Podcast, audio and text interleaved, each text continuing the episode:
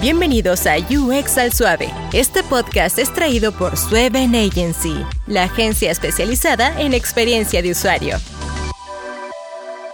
Bienvenidos a UX al Suave, un espacio donde hablamos sobre diseño de interacción en español y sin presiones. En el capítulo de hoy tenemos a Índice de Fracaso. Hola, un gusto de tenerlos por acá. Hola, ¿cómo estás? Todo bien, por dicha. Bueno, iniciemos. ¿Qué es Índice de Fracaso? ¿Cómo comenzó Índice de Fracaso? ¿De qué se trata esta iniciativa en Instagram? Eh, nosotros somos súper fanáticos de ustedes, entonces así quisiéramos saber de qué se trata y cómo inició, ¿verdad? Ok, eso, es, eso suena muy emocionante porque eh, nadie nos había dicho que era fan. Eh, bueno, primero gracias por invitarnos. Yo soy Natalie y Sharon, mi, dupla, no, no, pudo estar aquí, pero somos nosotras dos. Eh, índice de fracaso nació en el 2018. Em, nació como parte de un, de, un, hobby que nosotros teníamos. En realidad, nosotras trabajamos en diseño de interfaces desde el 2013 aproximadamente y nos gusta mucho, realmente pienso que somos muy apasionadas.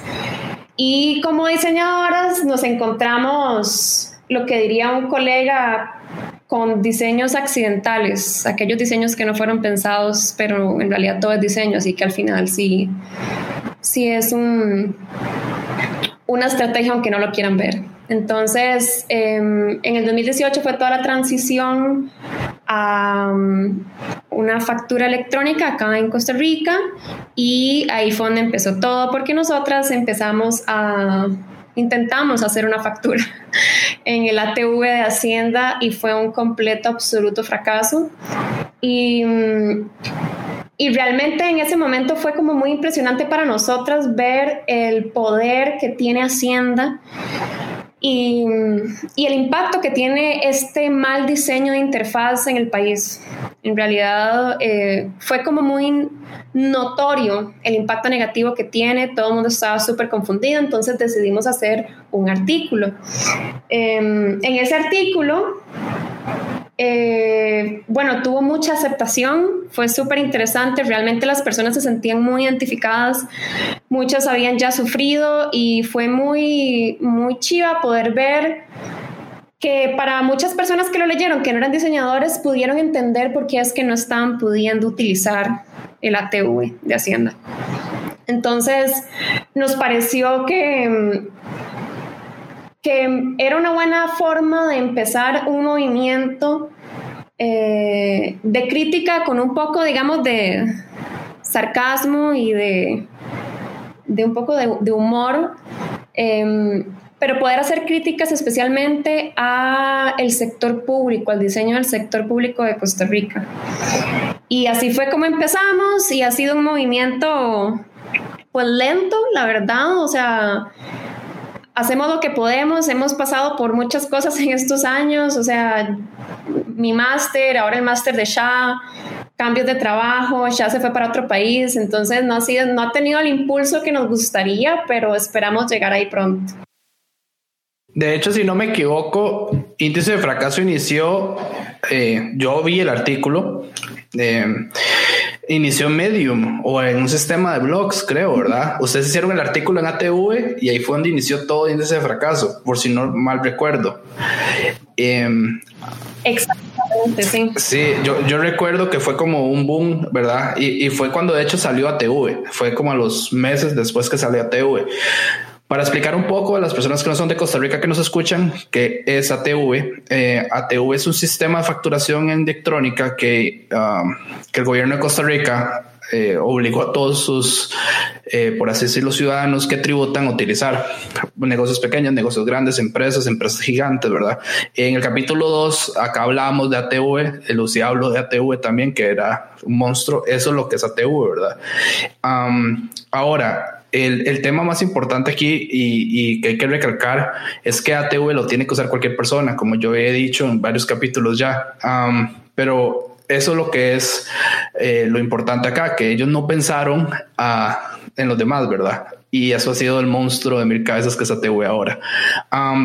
Cuéntanos cómo sigue ahora índice de fracaso en Instagram. Yo, yo, yo en serio lo sigo en Instagram, así. Eh, y a veces yo sé que a nosotros compartieron un artículo de nosotros, ¿verdad? Fue un detallazo eh, de Sueven, pero bueno, eh, cuéntanos cómo van en Instagram. yo sé, para que lo sigan, cómo los pueden seguir en Instagram. sí, en índice en, perdón, en Instagram estamos como índice de fracaso. En realidad en todo lado estamos como índice de fracaso. En Medium también, que como decís, ahí fue donde empezamos. Eh, la idea en realidad era como hacer artículos grandes como el de ATV y tener a Instagram como, como una forma, digamos, de publicar cosas más pequeñas. Lo que pasa es que realmente el, el artículo del ATV eh, bueno, si ya lo leíste, bueno, viste que es, es, bastante grande y para hacer eso se requiere mucho análisis. Entonces, por el momento de nuestras vidas en las que estamos, no ha sido sostenible poder hacer eso porque realmente nos consume muchísimo tiempo hacer un análisis de ese tipo para publicarlo. Entonces, nos pasamos como más a Instagram y a hacer cosas más pequeñas.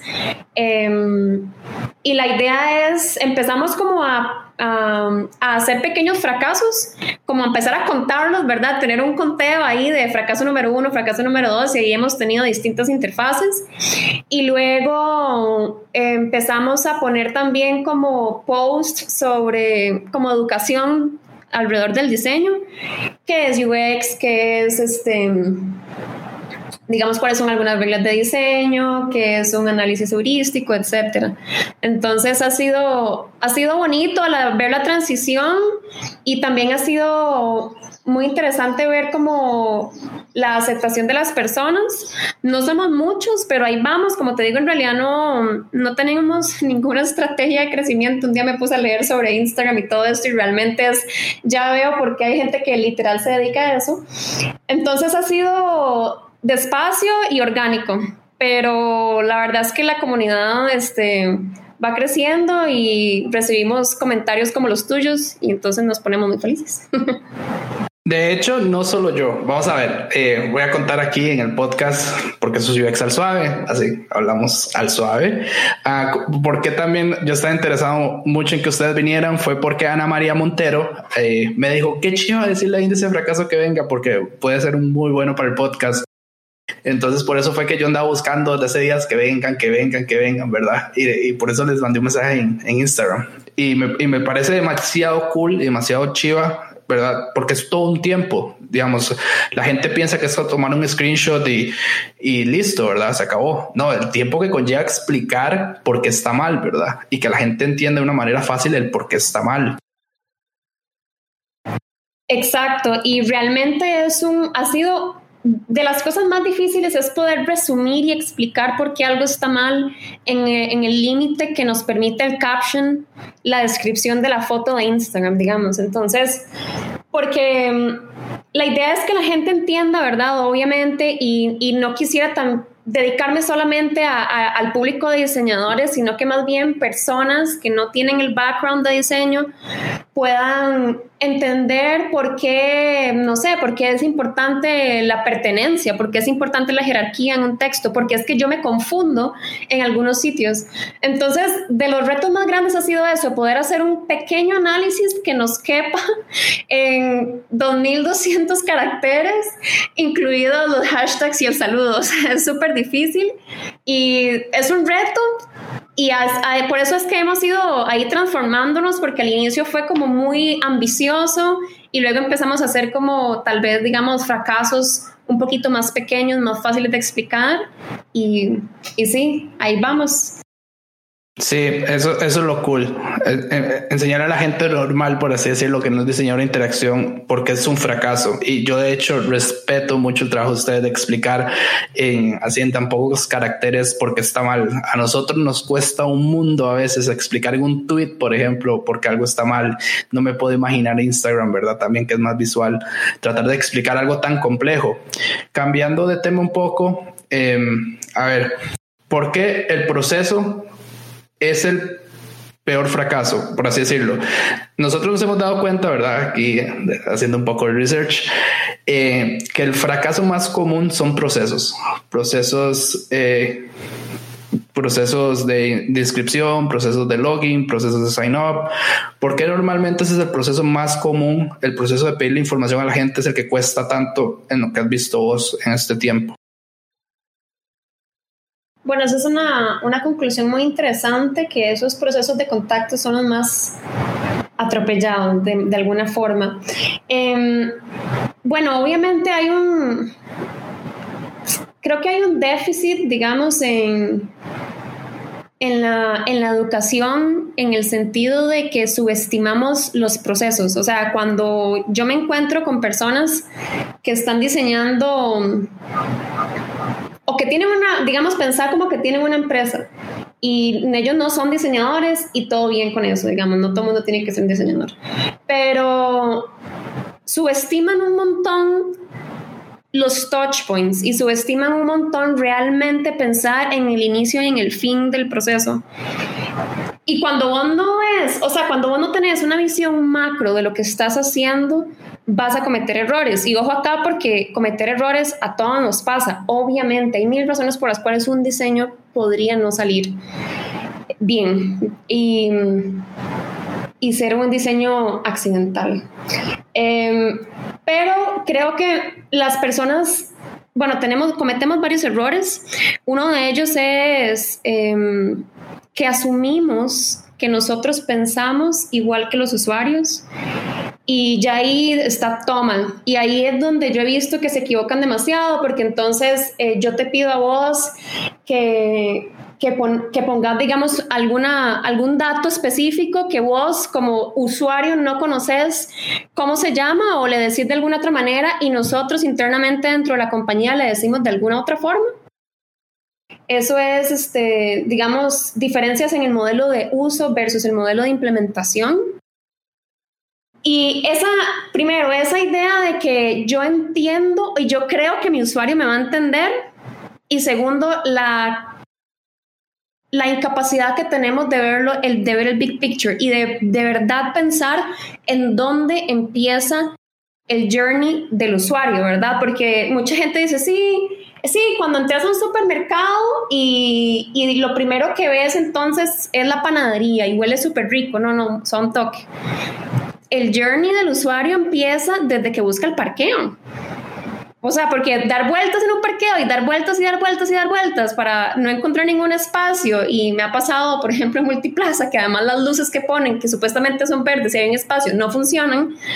Desde ahí empieza la experiencia. Entonces, creo que esa idea como de no saber exactamente dónde empieza mi journey y creer que los usuarios y yo tenemos el mismo modelo mental. Creo que esos son dos errores súper, súper graves que empiezan a desencadenar un montón de errores. Son, digamos, la mamá y el papá de los errores en diseño. No, y de hecho ese ejemplo de multiplaza es muy bueno. De hecho a mí me ha pasado que se me pierde el carro. Es, es un, es un sistema, eh, para explicarlo, porque sí, hay puede ser que alguien no lo haya visto, es, es, un sistema de cámaras con una luz LED verde y roja que representa los espacios vacíos. Em, y además de eso, hay algunas de multiplaza, eh, algunas luces que son las que representan la salida y no funcionan tampoco. Entonces, eh, Multiplaza Costa Rica es bastante grande y uno se pone a dar vueltas en círculos, uno encontrando el carro y dos tratando de salir um, por un, sistema mal pensado. Um, pero de hecho sí, es, es muy interesante tu, tu respuesta a, que yo creo que es, es cierto. De hecho, el, el, sistema ATV es el mejor ejemplo.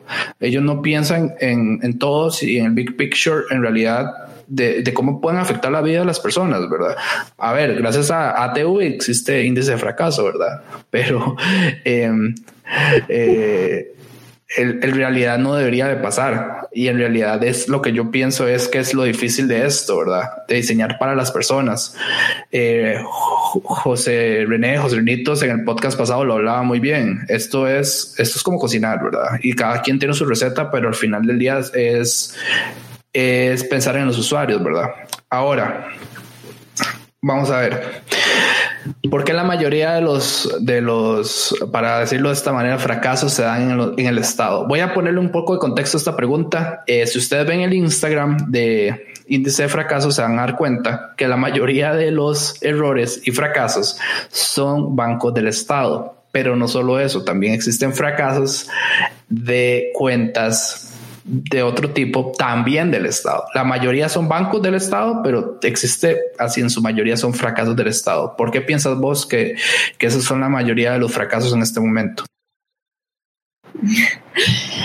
Es, em, es un poco triste realmente. Ah, o sea, si de verdad nosotros pudiéramos ayudarle al gobierno a hacer mejor las cosas, lo haríamos de fijo. O sea, en eso somos, digamos, un poco, un poco muy patrióticas. Eh, realmente nos duele ver el dinero que se gasta, porque no podemos decir que no gastamos dinero en interfaces, sí, sí se gasta y se gasta bastante.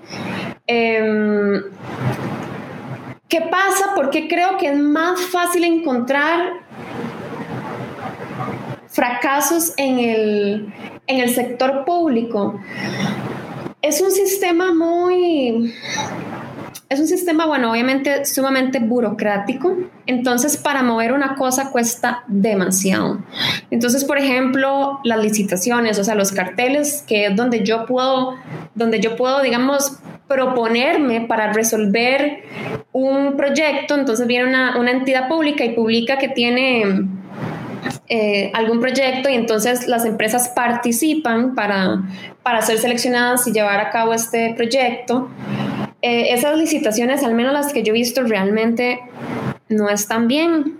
O sea, son como muy, yo diría, son del siglo pasado. Entonces, eh, todo empezamos, empezamos mal desde ahí, pero ¿cuál es el problema? Corregir el sistema de licitaciones tampoco es fácil. Entonces, yo Parcialmente entiendo que están entre la espada y la pared porque hacer correcciones no es fácil, pero a la vez, si nadie hace las correcciones, esto solo es un círculo vicioso terrible. Además, tenemos otro problema y es que las personas que están ahí, muchos de ellos, bueno, vos sabes que están protegidos y que mm, difícilmente van a perder sus trabajos. Entonces, ¿Qué es lo que pasa con, eso? Tenemos personas que están completamente obsoletas en su área industrial y eso es otro problema gravísimo. Entonces tenemos ingenieros que tal vez en los años 90 eran muy buenos ingenieros, pero nunca vieron la necesidad de crecer porque estaban, están muy, muy frescos y seguros en su puesto de empleado público em, y no tienen ninguna necesidad de, de retarse a sí mismos y de ser mejor, digamos, como están, funciona y siguen teniendo trabajo y van a seguir teniendo trabajo. Entonces, los fracasos que vemos son solo un resultado de un sistema obsoleto completamente ineficiente, inoperante, em, con dinero además. Entonces es una combinación terrible porque hacemos cosas espantosamente malas eh, pero las hacemos y duramos meses, a veces años haciéndolas y, y, las hacemos mal. Y además, la verdad es que esto no, no te puedo explicar por qué sucede, pero hay un orgullo muy terrible de aceptar los errores y digamos, o sea, nosotros tuvimos, no hemos tenido la oportunidad de hablar con nadie con, de Hacienda, de, pucha, no, de hablar con alguien de Hacienda.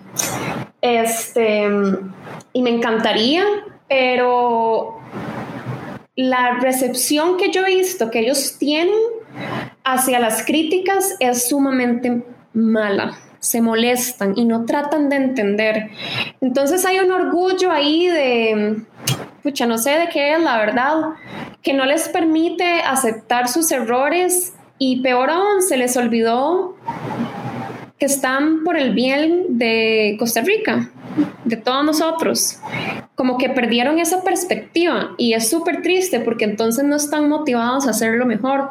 Si realmente ellos supieran lo que ocasiona la frustración, em, no sé, me imagino, por ejemplo, a un artesano que toda la vida ha trabajado con cosas hechas a mano, que se tuvo que, tuvo que verse obligado a tener una computadora y la frustración de no poder hacer una factura fácilmente.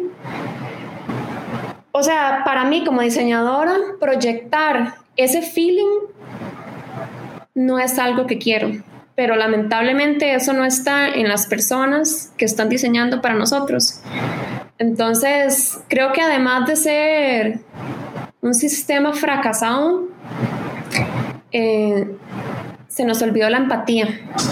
Sí, volviendo al tema, de hecho, eh, en Instagram encontré uno de los fracasos para mí más famosos. Em, y, habla sobre ese tema, ¿verdad? De, cómo, cómo dejamos de pensar en, las personas y en su empatía. Eh, para las personas que nos están escuchando hoy y quieren saber qué fracaso es, es el número 13. Está en índice de fracaso, en el Instagram de índice de fracaso, y habla sobre un gráfico muy famoso que el gobierno de Costa Rica enseñó bueno, el Ministerio de Salud enseñó sobre el baile y el martillo. Eh, que eran las aperturas y los cierres de comercios a partir del 20 de junio. Eh, fue una aberración, eh, un formato súper, súper mal hecho. Pero bueno, a ver, aquí índice de fracaso nos puede contar más o menos de qué se trata, porque para mí es muy importante hablarlo de cómo un mal diseño en televisión nacional creó un fracaso y además de eso el resultado fue espantoso y la gente se confundió, la gente no sabía qué estaba pasando, cuándo me cierran, cuándo abro mi, mi comercio, cuándo puedo abrir mi restaurante, ¿verdad? Eso es, eso es el tema aquí importante, ¿verdad? De, cómo, cómo, un mal diseño, ¿verdad? Un fracaso de, este, de esta categoría llegó a afectar tanto.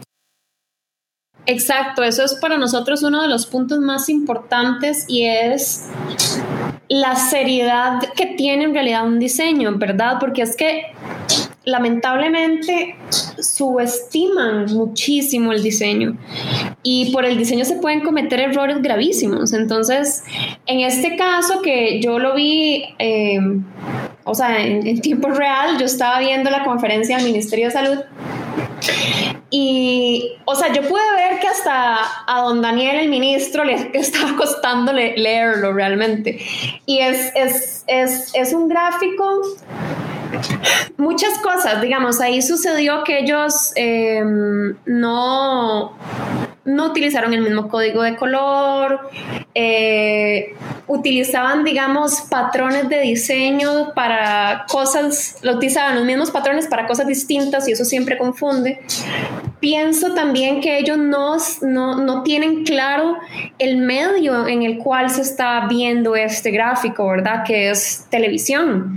O sea, no es, no es, un, o sea, no es un PowerPoint, funciona distinto. Mi, mi atención es distinta.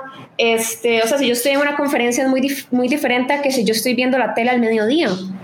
Entonces, eh, hay, hay, un montón de errores ahí eh, que para nosotros realmente, como para mí es tan obvio que preguntarme si realmente esta es la mejor forma de hacerlo, ¿verdad? Que no entiendo cómo ellos no se lo preguntan. Probablemente la persona que lo hizo Em, tal vez pensó que era la mejor forma de hacerlo, tal vez lo entendió y entonces ahí es donde nosotros decimos, ok, pero déselo a alguien y voy a ver si entiende. Porque además este ejemplo que pusiste es buenísimo porque es tan importante, primero, el tema del 2020. Estamos hablando de la pandemia, eh, estamos hablando de la vida de las personas, digamos, su sustento, eh, su ocio, digamos, a ver si ya podíamos salir, si, saber si ya podíamos abrir el restaurante, saber hasta qué hora yo puedo estar afuera. Es demasiado serio y es demasiado importante y todo el mundo tiene que entenderlo. Y ahí está una parte que sí muy compleja porque em, debe ser, debe ser lo, el diseño que utilicen tiene que ser lo suficientemente universal para que lo pueda entender la mayor cantidad de personas de nuestro país. Y eso es un reto, sin duda, eso es difícil. Em, pero siempre nosotros decimos, o sea, se pueden equivocar, o sea, todos nos equivocamos y ningún diseño es perfecto, o siempre le vas a poder agregar algo, pero siempre, siempre hagan una prueba, no importa lo que sea, o sea, suena súper tonto porque, ¿cómo voy a probar un gráfico? Claro que sí, probalo, probar el PowerPoint, probar la tarjeta de presentación, probar el flyer, hay que probarlo todo. Entonces, em, a nosotros nos sorprende como un tema tan serio como ese realmente no, no sé, no, no haya alguien en el gobierno asegurándose que las personas correctas están diseñando esa información. Lo peor es que el gráfico no salió completo. Hay que aclarar esto. Yo lo vi en vivo en Televisión Nacional ese día y el gráfico de hecho está en una resolución tan mala que no se veía. Digamos, yo en mi casa no lo podía leer y tenía un televisor bastante grande, pienso yo 50 pulgadas y aún así se cortaba es, increíble, ¿verdad? Lo mal, lo mal que ellos diseñan y siendo el gobierno, ¿verdad? Eh, y pensando en que, a ver, una persona con un televisor pequeñito, ¿verdad? Eh, en, el Pacífico, en una zona remota del país, debería de poder leerlo también, porque a él le interesa saber esa información. hablemos un poco de patrones negativos, o mejor dicho, patrones oscuros. Yo me encontré un fracaso. Eh, yo sé que es como suena como que estoy aquí metido en el Instagram de, de, de ustedes, pero puede ser, ¿verdad? Mientras hablamos, pero me llamó mucho la atención. De hecho, esos son los dos casos que yo quería hablar con vos hoy. el solicitud de baja de correos promocionales de Grupo Nación. A ver, esa es una joya del Internet. A ver, es el fracaso número 12, es el anterior a ese, lo pueden buscar igual en el Instagram de índice de fracaso, pero esa es una joya del Internet. Eso, eso debería estar en todo lo que un diseñador de interacción no debe hacer. El, el UX eh, se creó para, para las personas que están iniciando en esto, ¿verdad? Y los chicos que nos escuchan, que son bastantes, por favor, en serio, si ustedes quieren una idea de algo mal hecho, desen la vuelta en Instagram. Aquí Nati nos va a explicar un poco. Eh, pero eh, esto, esto va a ser, ¿verdad? Es, como lo que no, no, no, no se debe hacer. Para poner el mejor contexto eso, es como el, la guía 101 de lo que usted no debe hacer como diseñador de interacción. A ver, cuéntanos más o menos qué fue lo que pasó ahí. Ya me dieron ganas de cambiarle el nombre a índice de fracaso y ponerle eso, justamente lo que no hay que hacer. Eh, sí, ese fracaso, y es por eso que nosotros hacemos esto. Realmente, si pudieras verme en este momento, tengo una sonrisa de oreja a oreja porque estas cosas a mí me dan mucha risa. Entonces, o sea, es súper divertido encontrarme estas cosas y poder escribirlas y cada vez que las veo me río. Entonces, por eso lo hacemos, es muy gracioso. Em, ese es un fracaso de Grupo Nación y sí es terrible porque digamos, Grupo Nación tiene... Y, ojo que eso lo encontré porque yo lo quería hacer, ¿verdad? Yo estoy, digamos, inscrita en su, en, Juplón, que es una de las plataformas que ellos tienen, también en el financiero y en Nación, ¿verdad? Eh, todos ellos forman parte de Nación, pero son como plataformas distintas. Entonces, para desinscribirse, bueno, primero para poner en contexto a las personas que, tal vez no, no, son de nuestro país, Grupo Nación es un grupo eh, de medios de comunicación muy poderoso en nuestro país, uno de los primeros, más antiguos, em, que se ha ido perdiendo en el tiempo, no ha entendido el fenómeno de los tiempos, entonces ha ido perdiendo lentamente. Eh, y han diversificado su portafolio de servicios y por eso ahora tienen cosas como Juplón, que es como un lugar donde yo puedo comprar cupones y bueno, el financiero es un tipo de periódico y la nación. Em, para desinscribirse me dan primero un formulario de Google Form. Ya ahí, ahí ya a, a mí ya me empezó a dar risa porque aló, ¿verdad? O sea, Grupo Nación está utilizando Google Form, no, por, o sea, serio, diseñenlo, ¿verdad? Pero bueno, digamos que, ok, vamos al, Google Form. Resulta que para desinscribirme, y aquí lo que yo pienso es que esto lo diseñó alguien que claramente no sabe la diferencia entre un checkbox y un radio button, ¿verdad? Em, y, ni, y, ni, siquiera tuvo la delicadeza como de aprender y de entender por qué tal vez el botoncito es redondo cuando es un radio button y por qué es un cuadrado cuando es un checkbox, como para que, digamos, es que gráficamente son distintos. Entonces yo digo, ahí la persona que lo está haciendo no, no, no le pasó por la cabeza como, mira, qué raro, son diferentes, ¿por qué serán diferentes? Pero no, yo creo que no le pasó por la cabeza. Entonces, eh, resulta que es un radio button, es decir, son excluyentes yo no puedo seleccionar varios a la vez. Entonces, para desinscribirme de Yuplon, el financiero y la nación, tengo que hacer eso tres veces. Tengo que abrir el formulario tres veces, seleccionar el, el, el servicio, la plataforma y desinscribirme individualmente. Obviamente es lo más terrible del universo. De hecho, no lo he hecho. Imagínate, eso fue, no sé en qué fecha fue eso, fue porque me lo encontré y no lo he hecho porque me da mucha pereza. Es que es increíble. Yo cuando, yo cuando lo vi, de hecho, lo estoy volviendo a ver, es verdad, que estoy mientras hablábamos viéndolo. Em, y, y, y, de hecho fue uno de mis favoritos porque yo decía, ¿cómo es posible en serio que el grupo La Nación, verdad? tan grande no tenga un web, un web designer, al menos, ¿verdad? Llamémosle web designer, que les diseñara algo bonito y que ellos desde su plataforma les inscriban a los que necesitan desinscribirse. En últimas, que utilicen MailChimp. O sea, no, no importa, ¿verdad? MailChimp tiene mil formas para ayudarle a una persona a desinscribirse en algo es increíble que una empresa tan grande como ellos eh, utilice un, un, ratio button para algo que es multiselección. Eh, en resumen, corto es eso, digamos, no puedes desescribirse de todas en un solo golpe. Y, a ver, no solo son esas tres, son promociones de la nación, promociones de imprenta, promociones de la tienda de la nación, el financiero, la nación, suscripción física Desen una idea para que más o menos estén en contexto las personas que nunca lo han visto, que son como 20 selecciones. Entonces, si usted está en este momento suscrito a 20 cosas de la nación, sepa que va a pasar por el infierno para poderse desescribir, ¿verdad? Ahí mi consejo es no se inscriban en nada a la nación porque luego salirse está mal. Y esto, ¿sabes? Esto es un buen ejemplo porque supuestamente, o sea, yo podría clasificar esto como un dark pattern, ¿verdad? O sea, como una forma para evitar que el usuario se salga, pero... Es que lo es, es que lo es, es, es un patrón negativo, es un dark yo creo que la traducción es la correcta, es un patrón, eh, es un patrón negativo, oscuro. Lo, lo, que pasa es que ahí es donde viene eh, este, este concepto que, que, constantemente me dice un, un colega y es el diseño accidental. O sea, estoy casi segura que fue sin culpa. Estoy casi segura que no es intencional, así casi segura, es un error. Entonces ahí es donde mm, el hecho de no diseñar no quiere decir que no estás diseñando. Ah, es que me huele, me huele a que es sin culpa.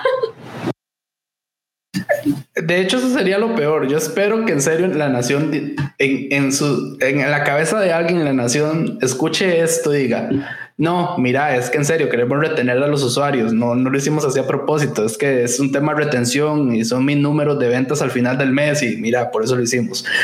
Me sentiría un poquito mejor sabiendo que es eso, ¿verdad? No, no fue que en serio, diseño occidental, ¿verdad? Eh, y de hecho yo, yo en un podcast con alguien en UX Suave lo hablamos después de, de, la grabación de eso. Eso es un tema muy importante, ¿verdad? Eh, a veces, por así decirlo, creamos accidentes y esos accidentes provocan muchas cosas.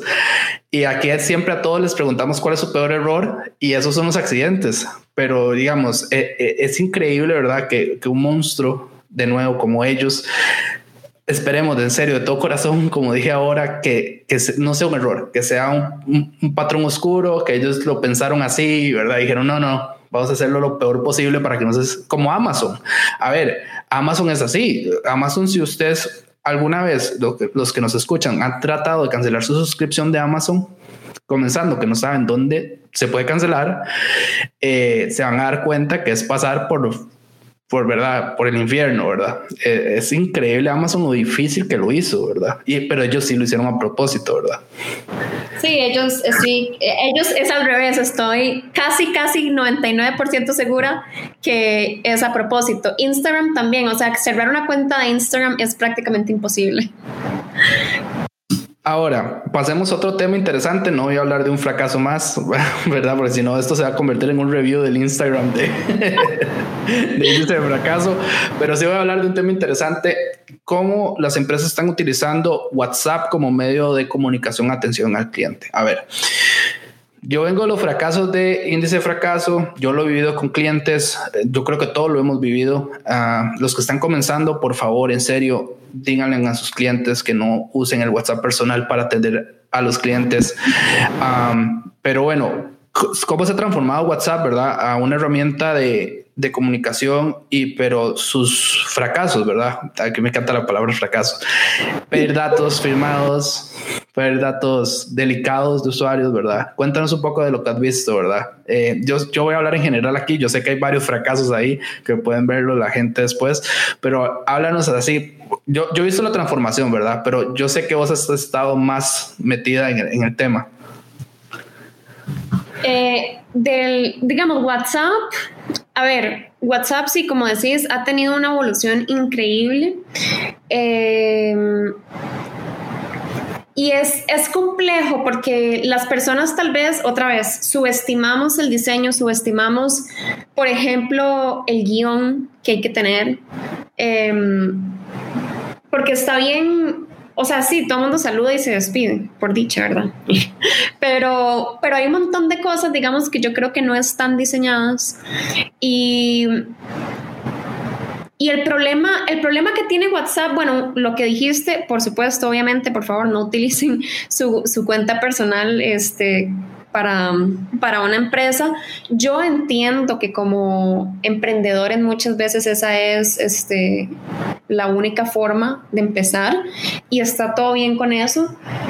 Em, no, no podría no podría darte un juicio sobre si es lo mejor o no. Creo que eso depende un montón del, de los usuarios, pienso que hay un, hay un sector interesante que, las empresas condenan, digamos, al, no al utilizar solo WhatsApp como vía de comunicación. A veces pienso que, porque digamos, ahora, especialmente ahora con lo de la pandemia y todo lo que ha sucedido, y muchos, por ejemplo, restaurantes se abrieron a tener WhatsApp y hacer los pedidos por ahí, pero eso implica que vos tenés que tener WhatsApp. Ahora, yo entiendo que la penetración de WhatsApp es enorme, es súper buena, pero también hay un sector eh, de personas, digamos, más grandes, mayores, que o no tienen WhatsApp o no lo entienden, o sea, no entienden cómo lo pueden utilizar como un medio para pedir, por ejemplo, comida, y es porque no está en su modelo mental. Entonces, lo que yo pienso es, eh, espero que cuando una empresa tenga WhatsApp haya hecho ese análisis de, saber a quiénes está dejando por fuera y además cuál es la opción alternativa em, de, esto para estos usuarios, digamos. Obviamente también si, por ejemplo, el porcentaje de usuarios que no utilizan WhatsApp representa un 2% de tus clientes, entonces yo entendería esa decisión. Pienso que también las personas tienen que, que medir muy bien la fuerza que tiene las personas que atienden, digamos, el poder que tienen, porque a veces hay cosas como el back, el, banco. Eh, que a mí me, ha gustado cómo funcionan por WhatsApp, pero digamos, ellos te dan a vos 30 minutos. Si no hay actividad en el chat, después de 30 minutos lo cierran. A veces ellos han durado contestándome 20, ¿sabes? Y, y no es como que, o sea, lo que veo que muchas veces el error que se comete es que no se entiende el, digamos, el, el escenario de uso en el que yo podría estar pidiendo ayuda mientras uso WhatsApp. Entonces, por ejemplo, cuando vos, estoy seguro que vos usas WhatsApp y vos hablas con tus amigos y entonces quiere decir que en mi plataforma de WhatsApp yo hablo con mis amigos y también hago pedidos a farmacias o a supermercados o lo que sea. Mi atención está dividida eh, muchísimo, o sea, tengo, hay muchos distractores. Entonces, por ejemplo, pedirle al usuario, o más bien decirle al usuario después de 30 minutos de inactividad, eh, yo cierro el chat, pero vos contestas 20 minutos después, o sea, es que es muy probablemente que en esos 20 minutos a vos te entró un mensaje de tu mejor amigo y se quedaron hablando y a vos ya se te olvidó. Entonces, como no pensar en ese escenario de uso donde mi usuario me va a estar pidiendo ayuda, especialmente en un banco, digamos, que normalmente se trata de tu dinero y es un tema sumamente delicado y mm, poner un, rango de tiempo como ese, pero yo no tener la atención, no, no, no atender lo suficientemente rápido como para que ese rango de tiempo valga la pena. Em, siento que no pensar en esos escenarios es el mayor problema que tiene WhatsApp, digamos, como que a mí se me está olvidando que, pucha, no, no es un medio formal, sorry, pero no, el 90% o el 95% es para ocio, es para tu familia, es para tus amigos, estás vacilando en WhatsApp. Entonces pienso que, que ese es uno de los problemas que tiene, que no todos ven, a veces se lo toman demasiado en serio y tienen que recordar que WhatsApp no, no es un medio serio. Entonces, ahí es donde yo veo la mayor cantidad de problemas y donde los chats empiezan, digamos, a presentar fracasos que duraron mucho, que no entendieron. Otra cosa que hay que hacer es mapear los posibles escenarios que puedan tener tus usuarios. Entonces, em, en uno de los fracasos que pusimos fue justamente Sha, que Sha ahorita está en Argentina y resulta como que le congelaron la cuenta, pero tenía plata y ella desde Argentina no puede hacer nada. Entonces es como, pucha, o sea, otra vez la falta de empatía, o sea, ese es mi dinero es, yo soy dueña de eso, ¿cómo me pueden decir que ahora se quedó ahí?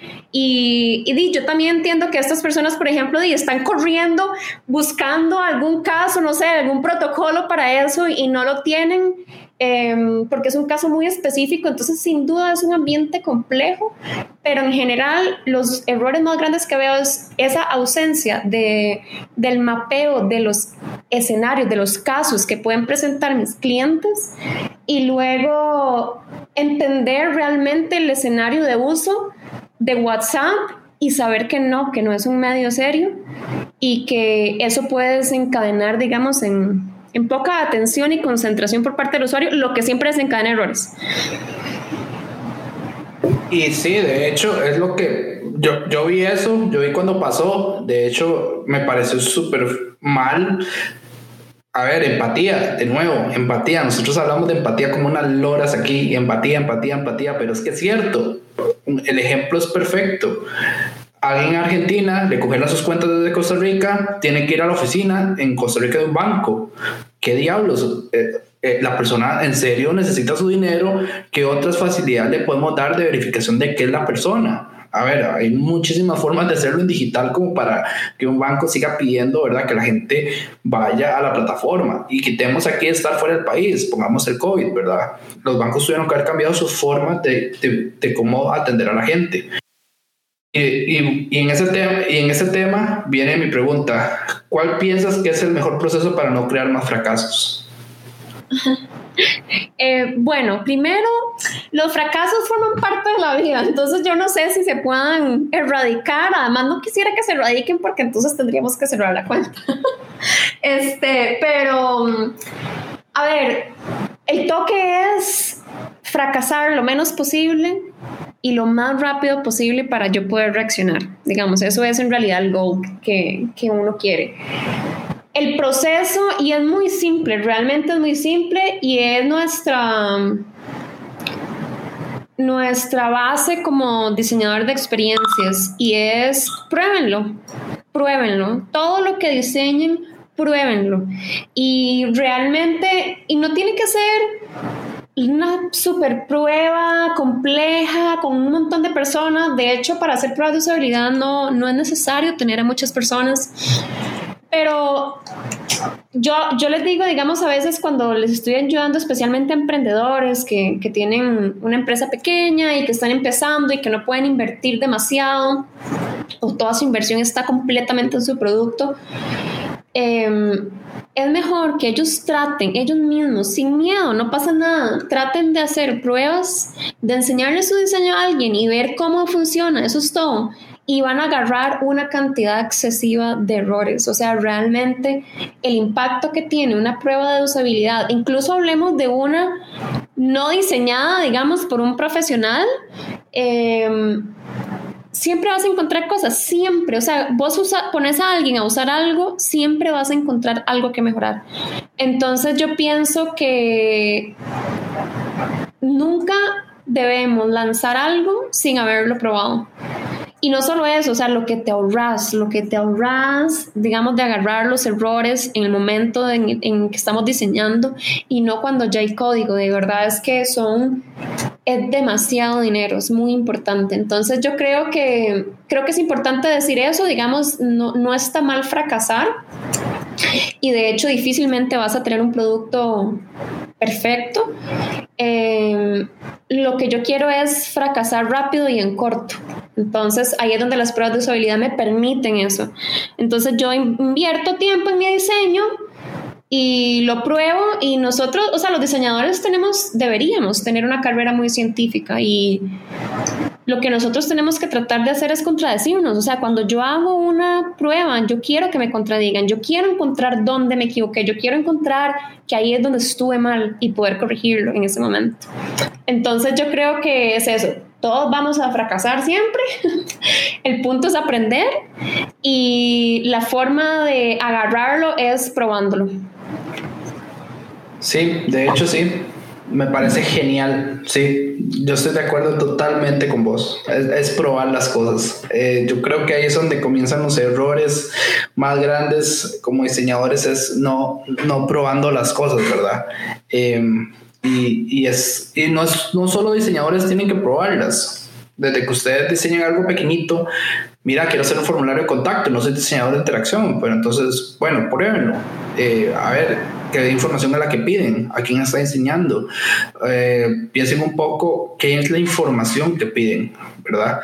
Eh, ese es mi consejo. En realidad ahí es, es eso. ustedes no tienen que ser diseñadores UX para tampoco ser, wow, ¿verdad? Necesito contratar un diseñador que me va a cobrar mil dólares solo por averiguar qué está mal. Prueben las cosas. Con eso es se dan cuenta de muchos errores y muchas cosas que están mal. Em, y bueno, yo a todo el que viene aquí le pregunto cuál ha sido su error, cuál ha sido su peor fracaso, ¿verdad? Um, pero en este caso, como es índice de fracaso, ¿verdad? Em, a ver, ¿cuál es el peor fracaso que has visto vos al día de hoy, ¿verdad? Fracaso número tal, digamos, para ponerlo en contexto. El, el peor fracaso que hemos visto seguirá siendo el primero que vimos y es el ATV. Realmente, por eso eh, ahora pensé que qué fácil para nosotros decir cuál es el peor fracaso que hemos visto y es el Ministerio de Hacienda.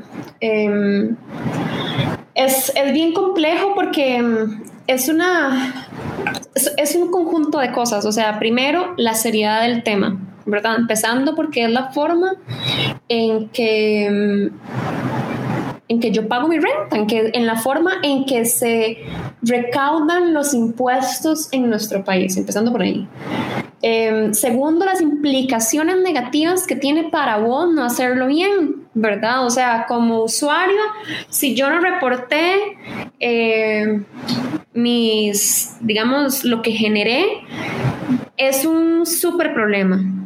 Y ahora eso es otro problema porque es súper difícil hacerlo. Entonces obviamente me obstino y no quiero hacerlo y me enojo. El nivel de complejidad, no sé si vos has hecho una factura en el ATV, pero el nivel de complejidad que tiene es demasiado alto. Es, es una plataforma arcaica, realmente. De verdad, no. Dale. Yo tengo, yo tengo tu actualización aquí. Eh, y yo creo que esto, eh, el día de la grabación, yo creo que no te, vas, no te va a gustar escucharlo. El Ministerio de Hacienda a partir de hoy, bueno, a partir de diciembre del 2020, se le ocurrió la idea de meter el código CABIS, un código de producto único. Entonces, tras que las personas tienen que hacer su factura, ¿verdad? Em, tienen que incluir el código CABIS que hacer código CABES eh, es un código de como 20 dígitos. No, no tengo suficiente información como para decirlo, pero por ejemplo, eh, cuando ustedes le facturan a alguien, tienen que ponerlo. Pero como Hacienda no piensa en todos, ¿verdad? No existen servicios, digamos, de nosotros, de diseñadores de interacción. Entonces ustedes no pueden poner eh, diseño de wireframes de, para un aplicativo móvil, sino van a tener que poner asesoría. Y eso al final del día se va a transformar en que entonces ustedes le registran a Hacienda que tienen 60 mil asesorías. Y Hacienda no va a saber qué hacer con eso, ¿verdad? Ah, eso, eso en el corto tiempo, ¿verdad? Em, y eso es el problema también de no diseñar pensando en nadie, ¿verdad? Porque si ustedes hacen un código único, Hacienda, hola, tienen que hacer todo lo que la gente hace, desde el panadero, desde la persona que tiene una carnicería hasta el mensajero. Eso quiere decir que todo, todo, todo el, corporativo de este país tiene que estar registrado en CABIS. Entonces, sí, yo sé, yo, yo esta noticia para vos va a ser como demonios, tengo que actualizar mi artículo, ¿verdad? Podemos sacar toda una, o sea, diferentes volúmenes.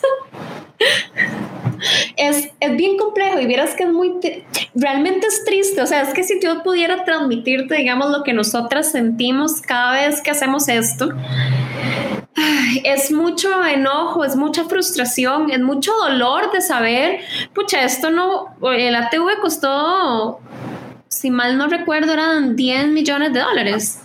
8. 8 eh, millones de dólares. Es un montón de dinero. Es un montón, es una exageración de dinero. Em, y saber que se, o sea, ese es el producto que obtenemos realmente. O sea, que, pucha, ¿dónde está el control de calidad? ¿Dónde está QA? ¿Sabes? ¿Dónde están las revisiones? ¿Dónde están este, los distintos ambientes para probarlos y asegurarnos que realmente está funcionando? Porque es un sistema que tiene que funcionar en cualquier computadora porque es para todos. Yo no puedo exigirle a alguien que tenga una computadora específica para esto, ¿sabes? No estamos, no estamos obligados a lo imposible. Y con el ATV yo siento eso, siento que estamos obligados a lo imposible y es súper complejo. Un día de esto me pasó que hice una, una reporté el IVA y bueno, esa es otra cosa. ¿Cómo es que tengo que reportar el IVA si ya hago facturas? Ustedes, a ver, aló, Hacienda, escúchenme. aló, Hacienda, escúchenme a mí también, por favor. Por Dios. Eh, o sea, si yo les estoy haciendo facturas, ustedes ya saben cuánto estoy facturando. No me hagan meterlo en, en, el, en esta parte del IVA que es igual de molesta que para hacer una factura. Entonces, e, era como para una fundación o, bueno, era sin fines de lucro, entonces ellos tienen, los impuestos no, no son 13%, sino que son 2%. Entonces llené toda la, toda la cuestión, voy bien. Y tenían que ser, era algo así como que tenían que ser 30 mil colones de, de impuestos, una cosa así. Me estaban cobrando 60. Ve, tuve que pagar los 60. No supe cómo, no, no, no entendía por qué. Yo estaba poniendo el monto que tenía que ponerlo, vi 500 videos sobre tal vez lo estoy poniendo, no sé, lo estoy poniendo mal, lo estoy poniendo con impuestos, era sin impuestos, lo estaba poniendo sin impuestos, era con impuestos, no sé, yo estaba tratando de ver las posibilidades. ¿Por qué me cobraron 4%? No sé. ¿Y cuál es el problema? Di, ya lo pagué porque di, ya era 15, entonces había que pagar el IVA y tuve que pagar el doble. Entonces, es como esta frustración de, pucha, tras de que, tras de que todo esto es tan complicado, ahora les estoy dando más plata que ni siquiera les corresponde, pero no tengo la posibilidad de corregirlo, porque solo en mis mejores sueños voy a poder llamar y que me atiendan y que me lo arreglen. O sea, es que eso no va a pasar. Entonces, no sé, poner a, los usuarios entre la espada y la pared en un tema como este me parece arrogante porque mm, ellos tienen la papa en la mano, ¿sabes? Ellos tienen el poder porque son hacienda, entonces salados todos. Se hace lo que nosotros decimos y punto, entonces no importa si su sistema es una basura, porque lo es. Espero que me estén escuchando. Hola Hacienda de nuevo, si alguien Hacienda nos escucha, por favor, ¿verdad? Que nos contacten. Pucha, qué mal que ese poder que tienen sobre los usuarios es está todo mal. Utilizar ese, ese poder así está todo mal. Entonces, no sé, es realmente, es realmente algo que hasta el día de hoy, años después, dos años, dos años y medio después, en realidad. Creo, por ahí anda. Sigo llorando el tema. Bueno, muchísimas gracias Natalie por estar hoy con Índice de Fracaso. Esta es tu casa como a todos. Pueden venir cuando quieran, a hablar de lo que quieran. Bueno, yo espero que vos vengas personalmente, ¿verdad? Un día. Eh, Ay, por su, o sea, yo soy la más feliz hablando. Eh, no, muchas gracias por invitarnos. Realmente para Índice de Fracaso es súper chiva cuando esto sucede, cuando nos invitan, porque nos encanta hablar del tema. Eh, realmente es, un, es una pasión para nosotras. Y no, o sea, cuando quieras, tanto índice de fracaso como yo estaremos muy felices de volver. muchísimas gracias. Y gracias a todos los que nos escucharon hoy. Mi nombre es Francisco Bravo, su anfitrión. Muchas gracias. Hasta luego.